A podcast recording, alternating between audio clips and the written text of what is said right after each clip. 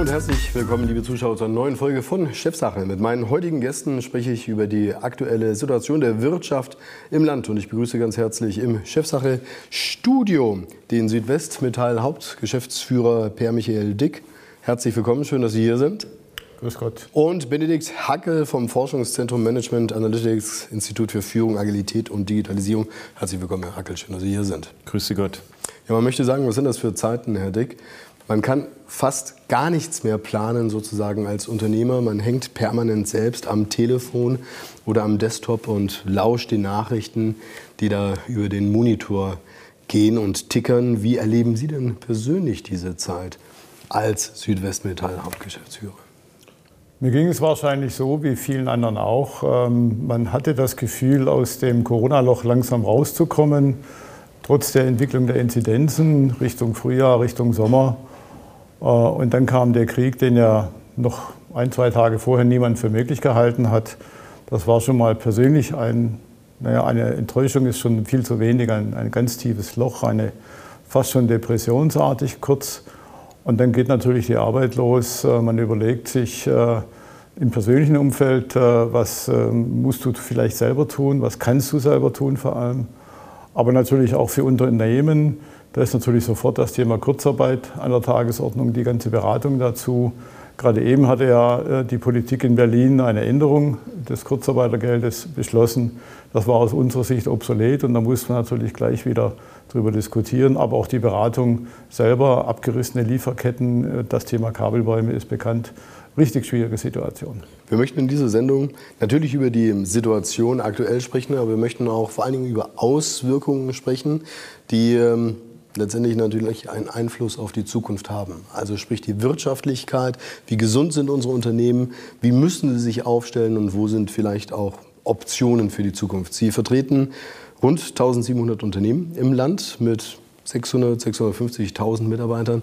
Wenn man die Frage stellen dürfte, gibt es so etwas wie eine Stimmung? Wie würden Sie diese Stimmung beschreiben, die diese Unternehmen jetzt haben?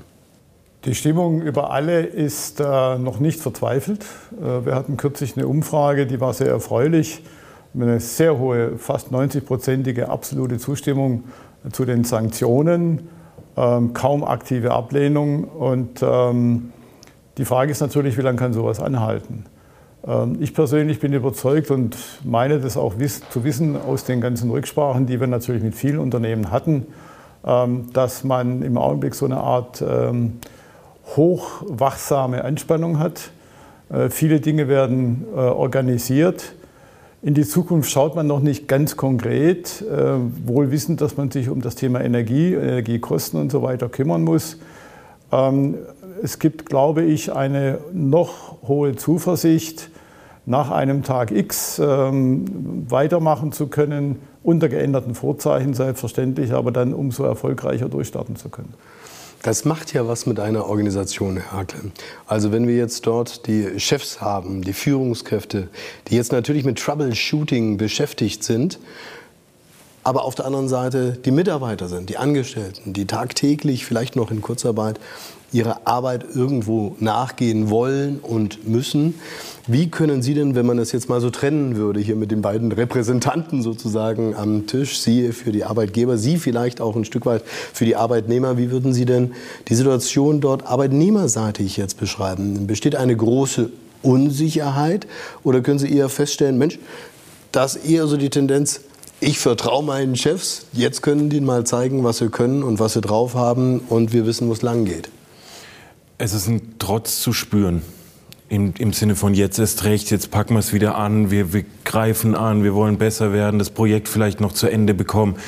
Ist natürlich auch verständlich, wenn wir die Nachrichten wahrnehmen, wenn wir CNN oder ARD oder sonst was einschalten, dann entsteht bei uns eine Sorge, eine Angst und der Mensch möchte diese Angst verarbeiten und das passiert gerade in gestiegener Produktivität am Arbeitsplatz. Sie sagen mit anderen Worten, dass äh, die Leute das quasi als Kompensator ja. nehmen, dass sie äh, fleißiger werden, dass sie auch ein Stück weit sich in der Arbeit ablenken. Ja. Bringt aber dann äh, zugleich auch ich, eine andere Arbeitskonstellation mit sich, die so gar nicht damit zusammenpasst, was die meisten jetzt gerade oder viele gerade auch haben, nämlich das Thema Homeoffice. Also ich sag mal, im Homeoffice, da bist du im Großen und Ganzen halt einfach auf dich selbst gestellt. Ja.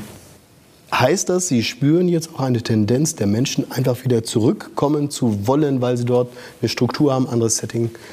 Wir können, wir können nicht alle über einen Kamm scheren. Es gibt einen Anteil, die wollen gerne im Homeoffice bleiben. Es gibt einen Teil, die wollen zurück. Und es gibt einen Teil, die wollen es hybrid, also mal ein, zwei Tage zu Hause und den Rest wieder im Unternehmen. Was wir aber festgestellt haben, und wir haben in, in Bayern und Baden-Württemberg in vielen Unternehmen durften wir in Teams und Zooms auswerten. Wir durften die Mitarbeiter und Mitarbeiter zur Arbeitsleistung befragen, zu deren Motivationsstand, dass durch Homeoffice ähm, die Motivationsstärke, dieses Engagement, aber auch die Innovationskraft von Teams signifikant gesunken ist. Um minus 18, minus 20 Prozent. Und das ist teuer für die Unternehmen. Insofern bin ich keiner, der dafür wirbt, die Fünf-Tage-Woche zu Hause zu planen. Mhm. Kommen wir nochmal auf die Unternehmensseite. Also, die Unternehmen, die haben jetzt natürlich schon mit Rahmenbedingungen zu kämpfen, die letztendlich unterm Strich am Ertrag nagen, und zwar deutlich. Es ist sogar viel schlimmer. Viele Unternehmen müssen vehemente Kredite auf sich nehmen, von denen man heute noch nicht genau weiß, können sie die überhaupt wieder zurückbezahlen, über welche Zeit hinweg, wie auch immer. Nicht jedes Unternehmen kann agieren wie ein Staat. Wenn wir uns das jetzt mal anschauen, ganz konkret. Es gibt ja schon auch bei den Menschen eine gewisse Angst, dass ähm, ihr Arbeitsplatz eben aufgrund dieser Rahmenbedingungen alles andere als sicher ist. Was sagen denn Ihre Unternehmen Ihren Mitarbeitern? Wir haben gerade bundesweit eine etwas kleinere Umfrage durchgeführt, mehr stichprobenartig, äh, statistisch nicht so ganz belastbar. Nur die allerwenigsten planen konkret mit Personalabbau. Die allermeisten planen mit Kurzarbeit. Die allermeisten beschränken auch das Thema Zeitarbeit, Leiharbeit. Und viele ähm, werden auch die ähm, befristet Angestellten, Beschäftigten voraussichtlich nicht oder nicht vollumfänglich übernehmen. Da gibt es also einen gewissen Puffer, ein Puffer, für den wir von der Arbeitgeberseite übrigens immer eingetreten sind. Wir wissen sehr wohl, dass das äh, Menschen sind, die auch Schicksale haben. Aber diese Flexibilität äh, ist zwingend notwendig, um die Stammbelegschaften halten zu können ähm, in solchen Krisen. Und hier zeigt sich wieder mal, wie wichtig das ist. Haben Sie Angst vor dem Tag X, bei dem es kein Kurzarbeitergeld mehr gibt? Und wie weit müsste der Tag entfernt sein, sagen wir es mal so? Der muss natürlich maximal entfernt sein, das ist schon Was klar. heißt für Sie genau maximal? Mehrere Jahre. Ähm, Was natürlich nicht umsetzbar ist. Das ist so nicht umsetzbar, vor allem nicht in, der, ähm, ja, in dieser ähm, Höhe, wie es zurzeit gezahlt wird. Man muss vielleicht wissen, Kurzarbeitergeld per se ist ja schon von Gesetzes wegen im Prinzip nur auf zwei Jahre begrenzt. Ähm, das kann man im Grundsatz auch nachvollziehen, weil die Kassen äh, nicht unendlich äh, halten, das ist klar. Ja. Und irgendwann muss auch mal Schluss sein mit diesen vorübergehenden Gründen, denn dafür ist Kurzarbeitergeld ja da. Ähm, und man muss immer sehen, ähm, es gibt vielleicht andere Unternehmen, die diese Probleme nicht haben und die dann die Beiträge zahlen muss. Das ist auch in der Wirtschaft durchaus sehr umstritten. Wer hat denn mehr vom Kurzarbeitergeld? Wer zahlt denn die Beiträge? Ohne jetzt bestimmte Branchen zu nennen, ähm, gibt es immer welche, die etwas mehr einzahlen, vorübergehend, aber in anderen Situationen dann auch selber profitieren. Da haben wir gerade bei Corona Erfahrungen gemacht. Wie groß sehen Sie denn die Gefahr, Herr Dick, dass man sich mit so einer Förderthematik na, letztendlich ähm, anfreundet? Also sprich, dass ähm, ja, du irgendwo erkennst, da ist so etwas wie ein großer Kunde, der heißt jetzt halt plötzlich Staat, der liefert dir die Asche relativ zuversichtlich und lässig und ähm, das passt eigentlich schon. Macht das, macht das die Unternehmen weniger unternehmerisch? Das glaube ich definitiv nicht, äh, denn das hieße ja auch, dass das mit dem Gewinn ein Problem wird. Ähm, ich sehe die Gefahr auch, äh, genau wie Sie das formuliert haben. Äh, man muss nur sehen, was ist denn jetzt in der Wirtschaft sozusagen das New Normal, die neue Normalität. Ähm, so wie für die Arbeitnehmer teilweise auch. Ähm, Digitalisierung und all diese Dinge. Ist es jetzt normal, dass wir alle drei, vier, fünf Jahre sehr große Risiken haben, die uns in existenzielle Nöte äh, bringen? Wenn ich diese Frage direkt Ihnen stellen würde, was würden Sie sagen? Sie dann müssen wir uns auf eine, ein anderes Glauben Sie es, dass es so ist? Ähm, ich fürchte, dass es auf absehbare Zeit so sein kann. Ich sehe da eine gewisse Wahrscheinlichkeit. Ähm, wir müssen immer sehen, China wird immer größer, immer stärker. Im Augenblick hat es die Wirtschaftsbedeutung von Italien.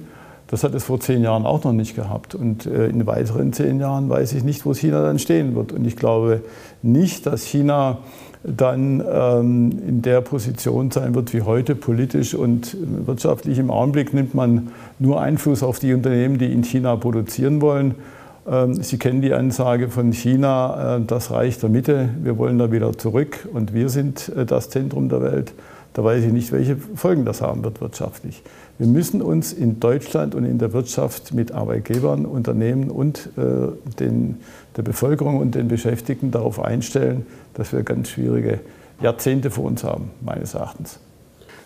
Hier hören wir jetzt leider vom Herrn Dick das, was wir eigentlich nicht hören wollen. Herr man hat ja immer so als Mensch ähm, irgendwo auch ein Stück weit Hoffnung und auch Optimismus. Und letztendlich zehrt man ja genau aus diesem, ähm, aus diesem Becken ganz viel der Kraft, die du tagtäglich auch für Leistung brauchst in den Jobs. Wenn ich das jetzt aber höre, dann äh, heißt das für mich als Arbeitnehmer, puh, das wird hart. Da kommen noch ganz düstere Zeiten auf mich zu. Wie soll ich denn damit umgehen? Was bedeutet das für mich letztendlich eigentlich auch konkret. Alle Welt spricht von Resilienz, die du heutzutage haben musst im Job, Widerstandsfähigkeit. Aber Hand aufs Herz, in Realität sieht es ganz anders aus. Ja. Was kann man tun? Ich denke, zwei Ansatzpunkte aus Sicht Arbeitnehmerinnen und Arbeitnehmer. Das eine ist, wir haben uns häufig zu sehr ausgeruht mit unserer eigenen Produktivität. Wir haben sie in manchen Fällen nicht mehr positiv weiterentwickelt. Das ganze Thema Lernen fängt jetzt erst wieder an, aber wir hatten jetzt ein Jahrzehnt, was sehr gut lief, wo man auch vielleicht eine gewisse ähm, ja, Absenkung der, der Arbeitsproduktivität schon um 1, 2, 3, 4 Prozent merken konnte jetzt in den letzten Jahren. Die Leute sind fauler geworden, kann man sagen? Das möchte ich so nicht sagen. Ähm, das ist es auch im Schnitt nicht. Minus 4 Prozent ist nicht Faulheit, aber es ist eine gewisse Trägheit spürbar gewesen in dem einen oder anderen Bereich. Und was es jetzt braucht, ist wieder nicht mehr so die auf die zehn Jahre zu sehen, aber für die nächsten Wochen, Monate sich wieder stärker einbringen, mitdenken und gemeinsam Unternehmen, Arbeitnehmerinnen, Arbeitnehmer an Innovationskraft des Unternehmens arbeiten. Darum geht's. Sobald mehr Ideen auf den Markt kommen, muss sich dieses Unternehmen überhaupt keine Sorgen machen. Gibt es eine organisationale Trägheit? eine Bewegungslosigkeit, hat dieses Unternehmen mit China, mit anderen Wettbewerbern auf diesem Planeten ein Problem. Da würde ich ganz gerne gleich nach der Werbung mit Ihnen nochmals drauf eingehen, weil da steckt natürlich ein Wumms dahinter, wenn ich es mal salopp sagen darf. Denn wenn Sie Innovationskraft fördert, fordern, dann muss die natürlich auch auf der anderen Seite gefördert werden und es müssen Rahmenbedingungen dafür zur Verfügung gestellt werden. Das und mehr, liebe Zuschauer, gleich im zweiten Teil von Chefsache. Seien Sie gespannt und bleiben Sie dran. Bis gleich.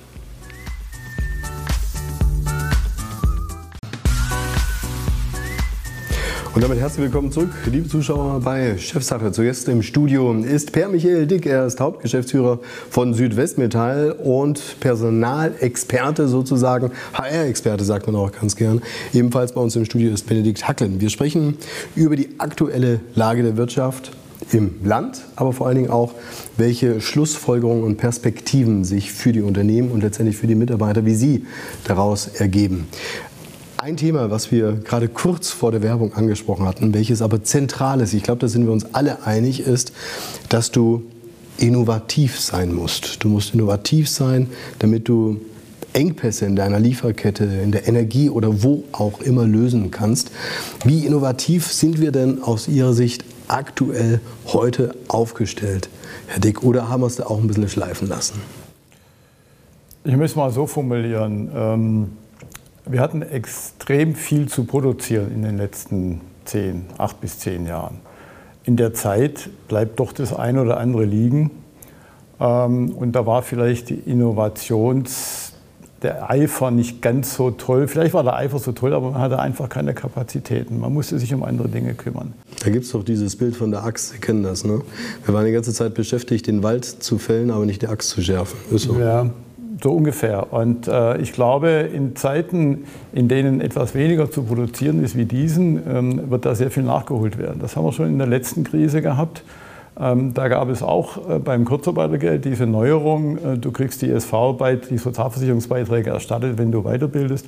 Da ist sehr viel passiert und viele Unternehmen haben das für eine Reorganisation genutzt, haben agile Teams gebildet, was damals noch relativ neu war. Da sind viele gute Dinge rausgekommen, im Kleinen wie im Mittleren wie im Großen. Ich glaube, das kann jetzt auch passieren äh, wenn genügend Geld da ist und nicht von Energiekosten und anderen Dingen weggefressen wird. Das wird sicherlich passieren. Darf ich noch eine Anmerkung zu Aussagen von vorhin machen? Vielleicht bin ich da etwas überinterpretiert worden. Ich will da kein düsteres Bild malen. Was ich sagen wollte war, wir müssen uns anders ausstellen, wir müssen anders arbeiten, andere Einstellungen. Sie haben das teilweise schon angesprochen. Ähm, innovativer werden, jeder Einzelne vielleicht sich noch ein bisschen mehr Gedanken machen. Ähm, dann habe ich äh, keine Sorge, dass wir noch für einen längeren Zeitraum sehr gut dabei sind. Aufträge gibt es für die deutsche Metall- und Elektroindustrie genug. Wenn wir über Innovation sprechen, dann sprechen wir natürlich über Veränderung. Und wenn wir über Veränderung sprechen, dann heißt das immer, den bestehenden Punkt sozusagen auch zu verändern. Sei es jetzt, äh, ob es Innovation, sei es jetzt, äh, ob es Lernen angeht und so weiter. Herkel, wenn ich mir aber wiederum den Arbeitsmarkt anschaue und den Fachkräftemangel, den wir auch aktuell sehen, da sehe ich allerdings relativ wenig Gründe dafür, mich verändern zu müssen, weil ich sag's mal jetzt ganz brutal. Ich muss eigentlich nur noch irgendwie einen Stift halbwegs gerade halten können und ich kriege einen Job. Dem, die, ja, und der Dicknick? Die Einstellung, teil, genau, die, die ja, Einstellung so. teile ich nicht. Ähm, Vielleicht zum Fachkräftemangel. Was ist Fachkräftemangel, wenn ich länger als sechs Monate eine ausgeschriebene Stelle nicht besetzen kann? Ähm, wir suchen immer die perfekte Person, weiblich, männlich, divers, die für diesen Job passt. Was wir dabei nicht mitdenken, ist, dass sich dieser Job die ganze Zeit verändert. Das heißt, ich habe an der einen oder anderen Stelle beobachten wir falsche Suchstrategien von Personalern und Personalern und Unternehmen, weil man sucht diese Person Wirtschaftsingenieurwesen, drei Jahre und so weiter. Also den perfekten Match sozusagen. Klassisches Momentum, das gibt es nicht mehr. Gibt's nicht mehr. Das kann es aber auch gar nicht geben. Das ist gar kein Vorwurf an die Bewerberinnen und Bewerber. Wir sind so heterogen geworden. Es sind so unterschiedliche Lebenswege, die jetzt reinkommen, weil sie eben seit 20 Jahren auch möglich sind in dem gesellschaftlichen Wandel, den wir hatten. Ähm, da sind verdammt gute Leute draußen. Da sind auch lernwillige Leute draußen. Ich muss nur im Unternehmen mich davon verabschieden, dass ich ihn heute bekomme, ihn bezahle und er sofort da reinpasst, sondern ich muss Entwicklungswege denken und konzipieren und möglich machen. Ich verstehe zum Beispiel nicht. Ich bin gespannt, was Sie dazu denken. Die ähm, Onboarding-Prozesse, das ist das Momentum, wo ich die Leute auf Produktivität im Unternehmen bringen kann. Also was, was genau verstehen Sie unter Onboarding? Die ersten sechs Monate im Unternehmen. Also sprich, wie du die Leute auf Flughöhe bringst, genau. wie du da, sie einarbeitest. Da ist die Chance für Höchstleistung. Danach kriege ich sie nicht mehr. Weil jetzt die Routinen im Kopf bereit sind, sich zu verändern, neue Situationen, neue Herausforderungen, Veränderungsbereitschaft bei jedem einzelnen Bewerber, Bewerberin, der neu anfängt. Aha. Dann würde das ja bedeuten, Herr Dick, dass die Situation, in der wir uns heute befinden, der Fachkräftemangel im Prinzip auch hausgemacht ist. Ist das so? Dass es gar nicht absolut um die Anzahl von Menschen geht, die da sozusagen verfügbar sind, sondern dass ähm, die, die Lieder zu luschig sind. Für die Metall- und Elektroindustrie kann ich, glaube ich, schon sagen, dass das definitiv nicht der Fall ist, weil wir schon seit Größenordnung 10 bis 15 Jahren Programme fahren, äh, sowohl im Ausbildungsbereich, im klassischen Ausbildungsbereich wie auch im Studienbereich, äh, Nachwuchskräfte zu bekommen. Es gibt immer eine große Deckungslücke zwischen den ähm, gesuchten Ingenieuren und den Abgängern und den Eingestellten. Also da hat man sich schon sehr bemüht. Ähm, es ist einfach in der Gesellschaft immer noch nicht, obwohl es ein bisschen mehr geworden sind, das Interesse und teilweise auch das Verständnis äh, da, sich in diesen Bereichen äh, ausbilden zu lassen und das zu studieren. Das ist ein Problem. Noch ein Satz zu ähm, einem Bleistift halten können und ich kriege nahezu jeden Job. Ähm, vielleicht kann man es nicht so krass formulieren, aber es gibt doch schon ähm, jede Menge und in letzter Zeit äh, im Anbetracht Fachkräftemangel immer mehr den Vorgang, äh, dass man Menschen, Arbeitnehmer, Beschäftigte, denen man diesen Job vielleicht vor einigen Jahren noch nicht gegeben hätte, weil vermeintlich ein bisschen fehlt, ihnen den Job trotzdem gibt und, oh Wunder, es klappt, es klappt sogar oft sehr gut. Mhm. Ich kann das auch aus eigener Erfahrung so sagen. Da gibt es immer mal, gab es auch im Verband Dinge, wo ich denke, hm, muss das jetzt sein oder nee, dann machen wir es. Und es ging sehr gut. Den Leuten mehr zutrauen, nicht jedem, das ist schon klar, aber vielen mehr mhm. den Leuten zutrauen, als das früher üblich war. Mhm. Auch da raus aus den alten Verhaltensmustern, im Kreisraum denken, von vorne denken, von hinten denken. Ich glaube, das kann funktionieren. Und wenn man dann diese Menschen vielleicht, wenn sie es nötig haben, noch ein bisschen mehr Hilfestellung gibt, entfalten die sich auch. Was man ja auch feststellt auf der anderen Seite ist, dass diejenigen, die genau wissen, dass sie was drauf haben, ähm, natürlich das Maximum rausholen. Also sprich, ähm, auch die Situation, dass du über Jahre, Jahrzehnte bei einem Arbeitgeber bist, hast du ja heutzutage gar nicht mehr, sondern du bist ja im Prinzip da und eigentlich schon mit einem Fuß wieder weg. Oder sehe ich das völlig verkehrt? Da fragen Sie den Falschen. Ich bin seit 35 Jahren bei meinem Verband und bin sehr gerne da. Aber ich weiß natürlich, was Sie meinen. Es ist richtig, die durchschnittliche Betriebszugehörigkeit hat lange Zeit abgenommen. Ich bin mir nicht sicher, ob sie zurzeit noch weiter abnimmt. Denn ich glaube, im Augenblick ist die Sicherheit ähm, am Arbeitsplatz, wenn man sie hat und wenn man dem Unternehmen vertrauen kann, und das kann man wohl meistens auch für die äh, Branche, dann ähm, ist es, glaube ich, ein bisschen höher bewertet gerade. Ich glaube, das Streben nach nur mehr Geld und vielleicht noch etwas fantasievollerer Tätigkeit hat im Augenblick ein bisschen einen Dämpfer erhalten. Hagel, was ist es denn, das, was die Unternehmen in Zukunft anbieten müssen, um Leute herzuholen, die eben genau an dieser Innovation arbeiten, die für uns alle so entscheidend offensichtlich auch ist? Wir fokussieren uns zu stark auf das Thema Geld. Das tun die wenigsten Bewerberinnen und Bewerber ab einem bestimmten Level. Das muss man in Bezug Was nehmen. Was ist ein bestimmtes Level? Wie viel sprechen wir? Ab 70, ja. 75.000 ist das nicht mehr das entscheidende Momentum. Naja, aber wenn du 70, 75.000 verdienst, sagen wir zwei Leute im Haushalt hast, dann bist du über 100.000, 120.000, da gehörst du zu den oberen 10 Prozent der Gesellschaft in Deutschland. Das ist aber jetzt nicht die 90 Prozent, über die ich jetzt hier auch spreche, ja. ne, sondern ich spreche über die 30, 40.000 Euro brutto im Jahr, vielleicht mal 50.000 im Jahr. Was kann man, was kann man da tun? Wir sind von den, von den Logiken, auch von den Projekten, die wir gemacht haben, äh, sehr davon überzeugt, dass ich an den Karrierewegen schrauben muss. Mhm. Wir haben nach wie vor in vielen Unternehmen im Moment nur die Führungskarriere. Also ich kann Führungskraft werden, dann kriege ich ein Preispremium, ein Gehaltspremium, okay. Ich kann aber nicht, wenn ich ein guter Expertin und Experte bin, dort meine Karriere machen und genauso viel verdienen. Hier wäre ein wichtiger Schritt für die Unternehmen, die Karrierewege monetär gleichzustellen. Führungskraft Level 1 verdient genauso viel wie Expertin Level 1. Also das, das ist ein ganz wichtiger Schritt für die jüngeren Menschen. Und dann ist Bewegung da, dann kann ich mal Führungskraft sein, dann kann ich aber auch wieder Experte sein. Mhm. Und das ist die Durchlässigkeit. Und das zweite Thema ist Team. Wir können noch viel mehr Potenziale in der Teamzusammenarbeit in den Unternehmen heben, auch fürs Thema Innovation, als wir das im Moment tun. Und das ist kostenfrei, nahezu kostenfrei.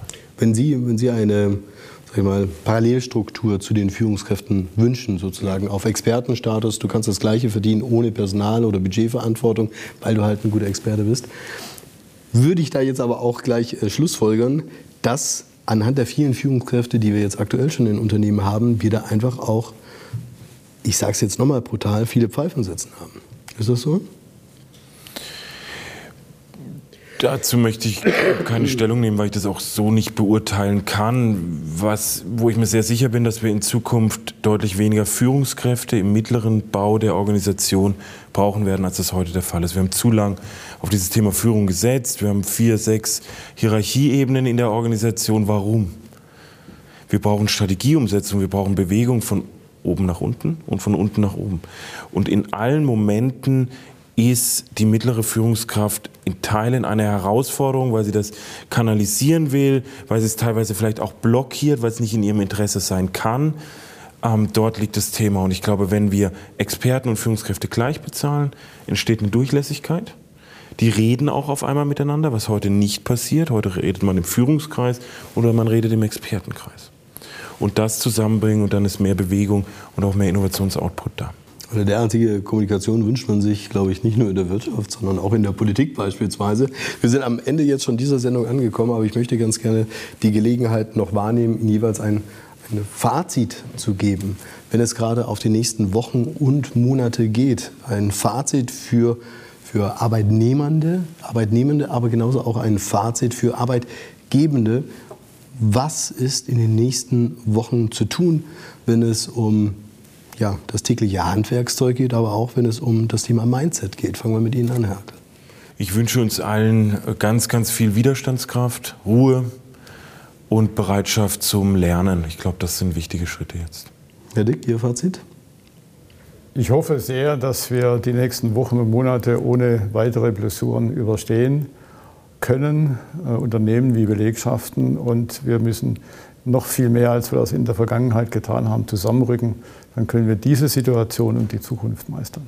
Ja, dann erstmal herzlichen Dank an dieser Stelle. Herr Dick und Herr Hackel, dass Sie hier waren im Chefsache-Studio. Liebe Zuschauer, das war's auch schon wieder so weiter an der Stelle. Wir sehen uns spätestens in zwei Wochen wieder, wenn Sie wollen. Bis dahin Ihnen alles Gute. Tschüss.